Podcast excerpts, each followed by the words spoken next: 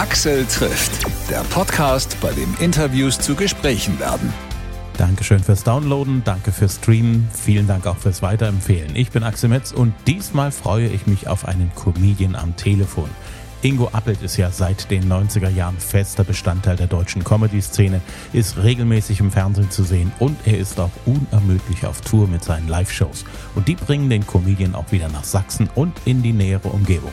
Reden wir drüber.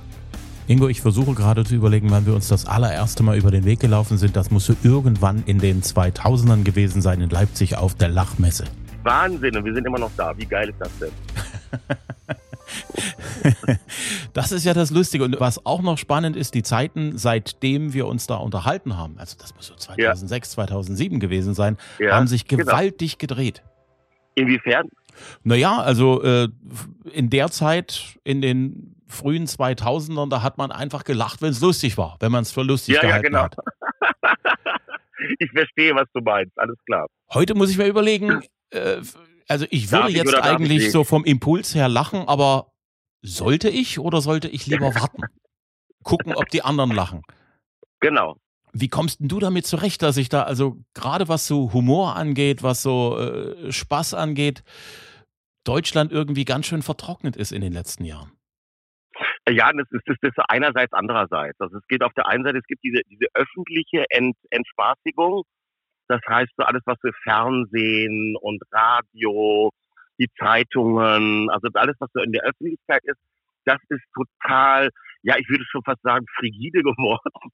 Also völlig spaßbefreit, völlig irgendwie sehr vogue geworden. Man will anständig sein, man will niemanden auf die Füße treten.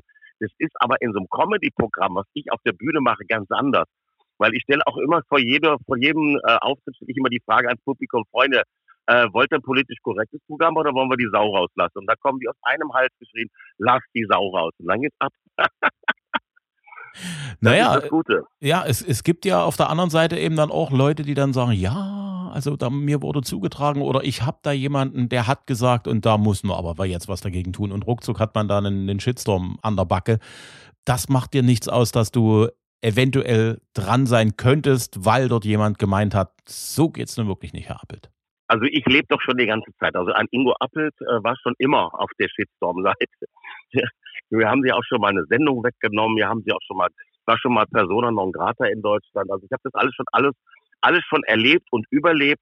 Und äh, ich finde es wirklich gut, dass es diese Bühnen noch gibt, die wo wir da wirklich, wo wir dann auch, das ist ja wie so ein Swingerclub geworden. Man ist da quasi so unter sich und man kann die Sau rauslassen und einfach mal machen, äh, wie man halt denkt. Und das ist das Gute. Und gerade ich, Ingo Appelt, gerade wenn in der Öffentlichkeit, das darfst du nicht kaufen, das darfst du nicht essen, das darfst du nicht sagen, das darfst du nicht singen, da kommt ja bei mir der Trotzer, da sage ich, jetzt erst recht.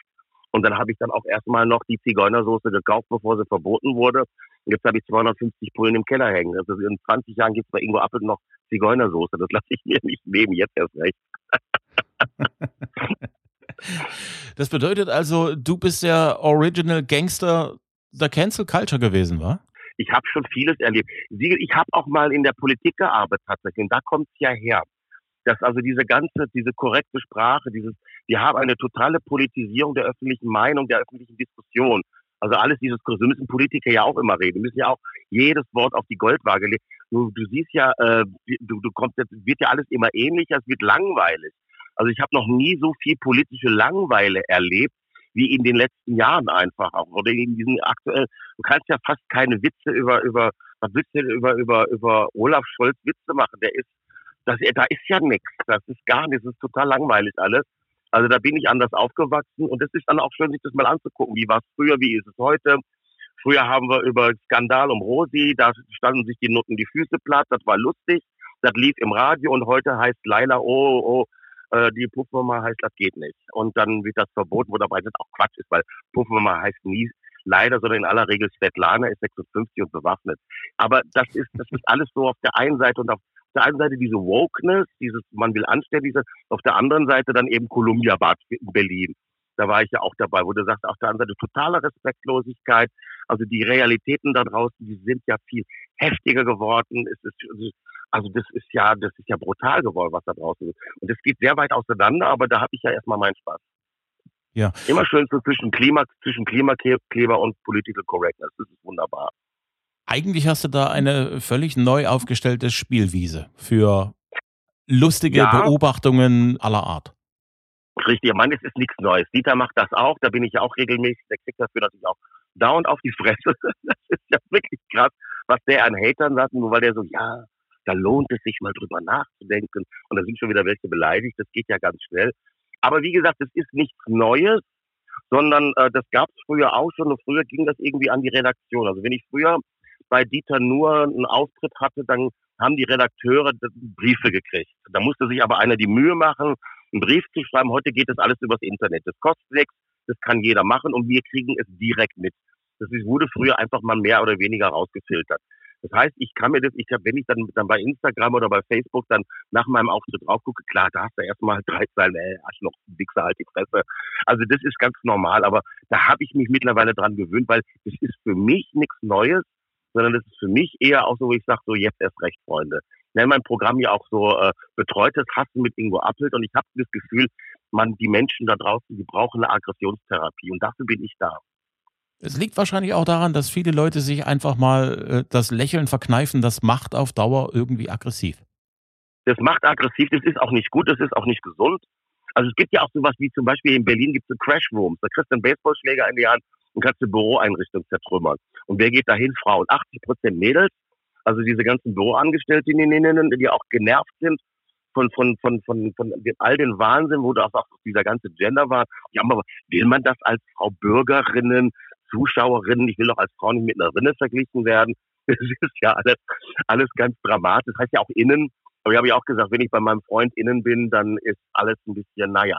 Es ist lustig irgendwie für mich, also dass ich das alles so aufnehmen kann und wir reden einfach mal drüber. Und ich habe ähm, einfach gerade auch die Erfahrung, gerade auch letztens in Leipzig, habe ich ja auch im, im Haus Leipzig gespielt.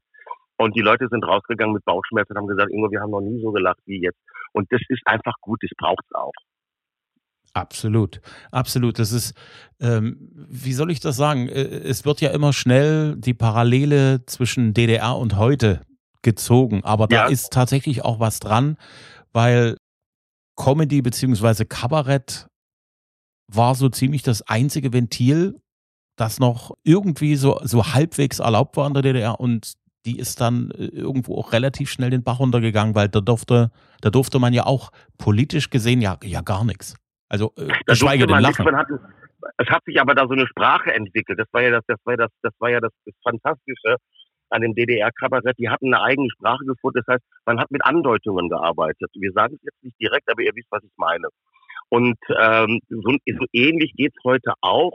Aber es, ähm, es geht, wie gesagt, so weit auseinander. Auf der einen Seite, man darf alles, jeder darf auch alles. Wir haben das Internet, das ist eigentlich, du kannst alles machen. Auf der anderen Seite hast du halt dann so eine, so eine Humorpolizei, so eine Sprachpolizei, die dann halt da rumläuft und versucht, Minderheiten zu schützen. Und das sind, man hat so manchmal das Gefühl, ähm, ich habe das auch, das, das, das äh, wo war ich denn da jetzt? Da war ich in Friedrichstadt Palast bei der Premiere von ihrem neuen äh, All You Need Is Love. Da habe ich gedacht, da bin ich jetzt hier der alte weiße Mann. Also so als heterosexueller weißer Cis-Mann äh, stehst du nicht mehr vorne, sondern eher so hinten dran und denkst, du bist raus. Es ist alles sehr bunt. Dann ist Conchita Wurst ist da und Simonetti und alles ist so bunt und alle sind geschminkt und alles ist so, alles ist so laut und so schrill und so. Ja, aber das ist es dann auch nicht für mich. Also ich will dann auch da mal wieder normal sein. Und das ist das, was ich halt mache. Ich mache halt natürlich einfach Comedy und Kabarett für in Anführungszeichen normale Leute. Jo. Startschuss ist der Titel von dem Programm, mit dem du unterwegs genau. bist. Genau. Warum, ja, genau. warum dieser Titel? Ja, weil jetzt geht's wieder richtig los. So nach dem Motto, ich fühle mich jetzt ja wieder herausgefordert. So nach dem Motto, jetzt auf die Fresse fertig los. Äh, wie gesagt, äh, das geht richtig zur Sache. Äh, das ist natürlich auch so ein, so ein, so ein Best-of. Also ich hau nochmal alles raus, was ich die letzten 30 Jahre alles so verbrochen habe. Also das ist äh, so ein bisschen, wie gesagt, auch so, so, so ein Vergleich, auch wie war es in den 90ern, wie ist es heute es ist so ein bisschen auf den Männern so ein bisschen ein drauf, weil diese Männerwelt, die hat große Probleme. Da reden wir dann auch über Trump und diese ganzen und über die Kinder und wie die nerven und über das Lastenfahrrad, wo dann diese Kinder drin sitzen, wo du sagst, ey Freunde, ähm, äh, der kann selber laufen, der ist 22, da sagen die, nee, das geht nicht, jetzt festgeklebt. Und äh, das ist einfach so, es geht was los. Also ich habe so das Gefühl, jetzt geht's wieder los für mich persönlich, wieder mal In die Comedy. Jetzt wird's wieder lustig. Und ich habe momentan totalen Spaß an meinem Beruf. Und wie gesagt, die Kommentare sollte man nicht lesen, sondern einfach sich freuen, dass man abends ein gutes Feedback bekommt. Weil das ist nämlich das Tolle, äh, was ich abends erlebe auf der Bühne. Die Leute haben noch nie so gelacht und waren noch nie so befreit oder wollen sich so befreien. Du merkst, die drucksen darum, die Männer gucken rüber, bei den Frauen darf ich da drüber lachen oder nicht. Das ist alles sehr lustig, aber am Ende des Tages ist es sehr wichtig, lachen, lachen, lachen. Lacht kaputt, was euch kaputt macht, kann man da nur sagen. du forderst in deinem Programm auch unter anderem das Matriarchat? Ja, das ist, das ist eine sehr lustige Idee ausgerechnet. Ich, ja, nee, aber wirklich wahr. Äh, die, die, äh, das das äh, habe ich mir bei dem Bonobus angeguckt. Das sind diese kleinen Affen. Äh, die haben ein Matriarchat und das funktioniert einfach, weil die poppen den ganzen Tag. Das ist total lustig, weil die Frau deeskaliert den Mann, indem sie sich quasi sexuell einbringt. Sie sieht den Mann und sagt, guck mal, der dreht gleich durch den muss ich mal am Zünder entschärfen. Das finde ich eine sehr gute Idee, weil bei uns ist ja immer eher so, wir laufen hinterher und, und, und blasen uns auf, wir sind in so einer Dauerbrunst gefangen und das ist ja manchmal sehr anstrengend. Deswegen sage ich, lass doch mal die Frauen ran, die Männer sind überfordert. okay, die äh, Frauenherrschaft wird ja auch so gefordert. Im Patriarchat ist es ja so, der Mann hat zwar offiziell, wie sagt man das schon, das Sagen, aber inoffiziell kommt er nicht, genau. kommt er nicht zum, zu, zum Stauabbau. Ja, wir sind ja zu Hause, das merkt man ja auch, wir sind ja so Dienstleister, und zwar jetzt in allen Bereichen.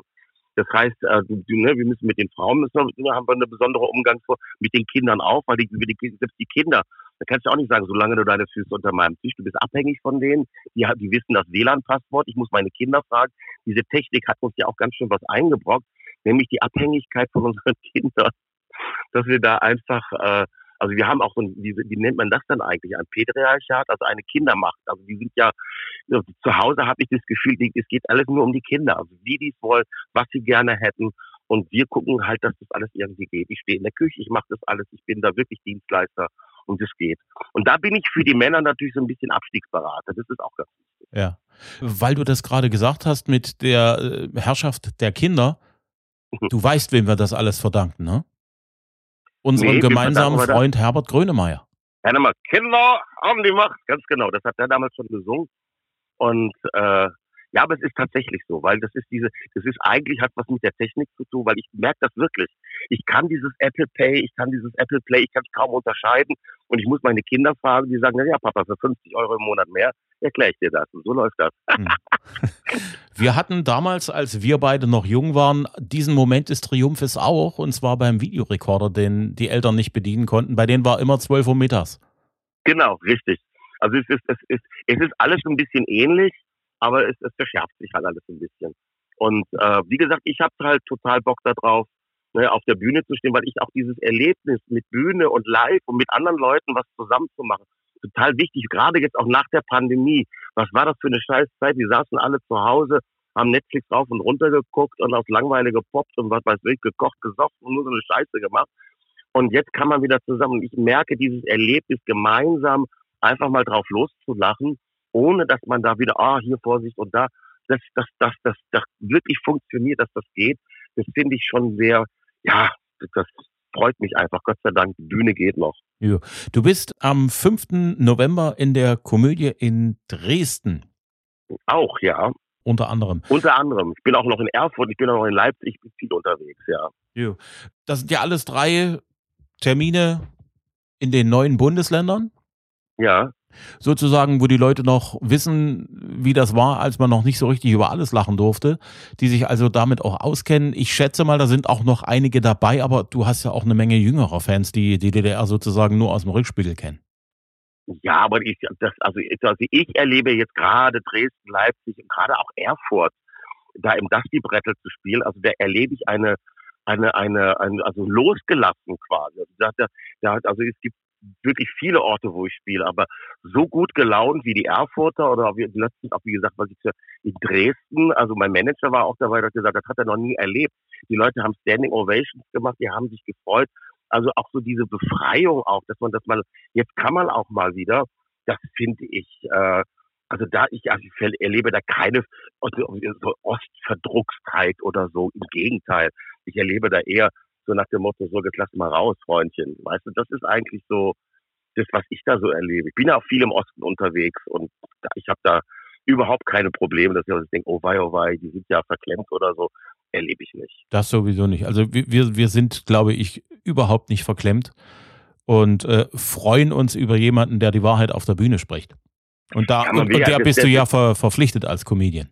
Ja, da bin ich ja, ja, das weiß ich nicht. Ich kann auch Scheiße erzählen. Das macht nichts, das muss lustig sein. Wichtigste ist, dass es am Ende lustig ist, dass wir einfach lachen. Und man hat auch das Recht darauf, sich auch mal unter seinem Niveau zu amüsieren. Es muss nicht alles unbedingt so hochtrabend sein und so Kunst und tralala, sondern einfach mal lachen und einfach auch mal so sagen, das ist jetzt zwar nicht richtig, aber ich lache trotzdem so. Und das muss erlaubt sein, dafür ist es da. Und das ist das, was ja uns auch alle so anstrengt, dieses immer aufzupassen, dieses immer alles, alles auf die Goldwaage legen zu müssen. Und alles ist moralisch. Du darfst, wie ob du jetzt Fleisch isst oder, oder ob du kein Fleisch und auch du liebe Scheiß. Alles ist, alles ist mit Problemen behaftet. Und das, das, das, das wird mir, das ist, ist unglaublich anstrengend, dass wir da so, so, so, so, so ein, ja, wie soll man sagen, so fast so einen Krieg hat zwischen dieser Wokeness auf der einen Seite und wie gesagt, wir haben, wir haben Krieg in Europa auf der anderen Seite. Das geht ja alles überhaupt nicht zusammen. Das heißt, da hast du auf der einen Seite so, so quasi so mittelalterliche Zustände und auf der anderen Seite wollen wir halt ganz anständig sein. Und ich glaube, dass das gerade auch dieses, dieses, den Leuten Dinge vorzuschreiben, die sie eigentlich nicht wollen, hat was damit zu tun, dass das halt geht. Den Krieg kann ich nicht bekämpfen, das kriege ich nicht hin. Dem Putin kann ich nicht sagen, hör auf, aber ich kann den Leuten sagen, fress kein Fleisch, das geht. Du hast recht. Das ist, äh, ich, ich weiß, dass du das weißt, dass du recht hast. Ähm, ich habe festgestellt, wir sind ein Jahrgang. Du hast die 56. Du hast die ja. 56 dieses Jahr geknackt. Das habe ich jetzt ja. gerade im September hinter mich gebracht. Ähm, wir sind dementsprechend, Dankeschön, wir sind dementsprechend musikalisch, denke ich, ähnlich sozialisiert. Und ja. zwar haben uns die 80er Jahre geprägt in allen. Belangen, im Positiven, im Schlechten, auch musikalisch. Gibt es etwas aus den 80ern, wo du sagst, das war damals meine Musik, das ist heute irgendwie immer noch meine Musik? Also ich mochte sehr gerne diese neue deutsche Welle, das mochte ich sehr gerne. Also dieses, dieses auch mit Humor, ne, heute wieder in die Hände gespuckt, wir steigern das Bruttosozialprodukt, das fand ich super. Ja, oder eben auch Skandal um Rosi äh, oder auch hier äh, Falco und diese ganzen Sachen. Also das war alles ein bisschen frech. Das war, das waren so diese Zeit, wo man sagt, man will irgendwie das Rad weiterdrehen und man will die Dinge öffnen, also auch mal versaut sein, auch mal neben der Spur. Also wo du gemerkt hast, da geht was auf. Das, das ging dann auch in den 90ern so weiter. Dann gab es dann irgendwann diese Love Parade und wo dann alle so halbnackt rumgesprungen sind und bei den Beats, also einfach dann gab es dann Liebe Sünde im Fernsehen, dann war die Wiedervereinigung endlich da da war alles, das, wo man das Gefühl hatte, alles wird besser, alles ist geiler, alles wird, wir werden alle reich und berühmt und toll. Und mittlerweile hat man so das Gefühl, dass die Zukunft ist schlecht. Wir haben den Klimawandel, wir haben Krieg, wir haben äh, die Inflation, wir haben die Angst. Also es ist momentan ein Lebensgefühl, das eher so, so von Angst geprägt ist und von Scheuklappendenken und ja schon fast wie so, auch wieder so eine, so eine verbale Prüderie, die da so eingetreten ist. Und da fühle ich mich, wie gesagt, habe ich ja schon am Anfang, da fühle ich mich wieder ein bisschen herausgefordert. Dieses Lebensgefühl, diese 80er, 90er Jahre, diese Witzkultur, die wir damals auch hatten. Also das ist einfach, einfach, muss auch wieder lustiger werden. Deine Worte in Gottes Gehörgang. Alles klar. Gut, da weiß ich Bescheid dann telefonieren wir die Tage mal wieder. Das machen wir sehr, sehr gerne. Wenn du in der Gegend bist, gib mir immer Bescheid, wenn es was gibt, was wichtig ja, ist ich, für ich dich. Ja, ich, ich, ist ganz lustig. Ich mache gerade mit dem äh, Tobias Künzel. Ähm, das ist der von den Prinzen. Ich weiß. Ähm, und äh, wir machen zusammen so eine Musiknummer. Also da machen wir auch, also ich mache Stimmungslieder für ein für ein schlecht gelauntes Deutschland. Haben wir jetzt so sechs Songs, die haben wir bei ihm im Keller produziert. Da geht dann so, das ist ein bisschen rock'n'rollig, so ein bisschen uns geht's schlecht, uns geht's schlecht, die Kinder sollen arbeiten gehen und alles, was mir Spaß macht, findest du blöd. Also es ist so ein bisschen lustig, aber deswegen, das würde, wenn du das auch so sagtest, so mit der Musik vielleicht, hast du ja Bock da was von zu spielen. Da werde ich mich auf jeden Fall nochmal melden. Auf jeden Fall. Und äh, wenn du das nächste Mal mit Tobias zu tun hast, sag ihm schönen Gruß von mir richtig, jetzt fällt es mir auch wieder ein, jetzt wo du es gesagt hast. Er hat ja gesagt, er hat irgendwie mit dir ein bisschen was vor, aber da wollte er, das war irgendwie im, im Sommer, da wollte er noch nicht vorgreifen. Aber er sagte, ich habe was Spannendes Jetzt haben wir es fast fertig. wir sind fast fertig und wir brauchen also, also, ah, dann kennt ihr euch ja ganz gut. Das ist ja super. Da Na klar. mit dem Tobias mal zusammen. Dann machen wir einen heterosexuellen Cis-Dreier im Gespräch. Genau, dann machen wir genau sowas. Der Cis-Dreier. Sehr gut, Axel. Dann sage ich Dankeschön. Ich bedanke mich. Ja, danke. Tschüss. Tschüss. Axel trifft Ingo Appelt. Die aktuelle Show heißt Startschuss. Am 3. November ist Ingo damit in Leipzig, einen Tag später in Erfurt, am 5. November dann in Dresden. Alle Tourtermine und Infos findet ihr auf ingo-appelt.de und ihn gibt's natürlich auch auf Instagram und Facebook. Folgt uns da gerne auch, lasst auch gerne Kommentare und Likes da. Meinen Podcast gibt's praktisch überall, wo es Podcasts gibt. Gerne abonnieren, dann gibt's die aktuelle Folge automatisch bei euch jede Woche neu, jede Woche kostenlos. Ich bin Axel Metz und sage Tschüss bis zum nächsten Mal.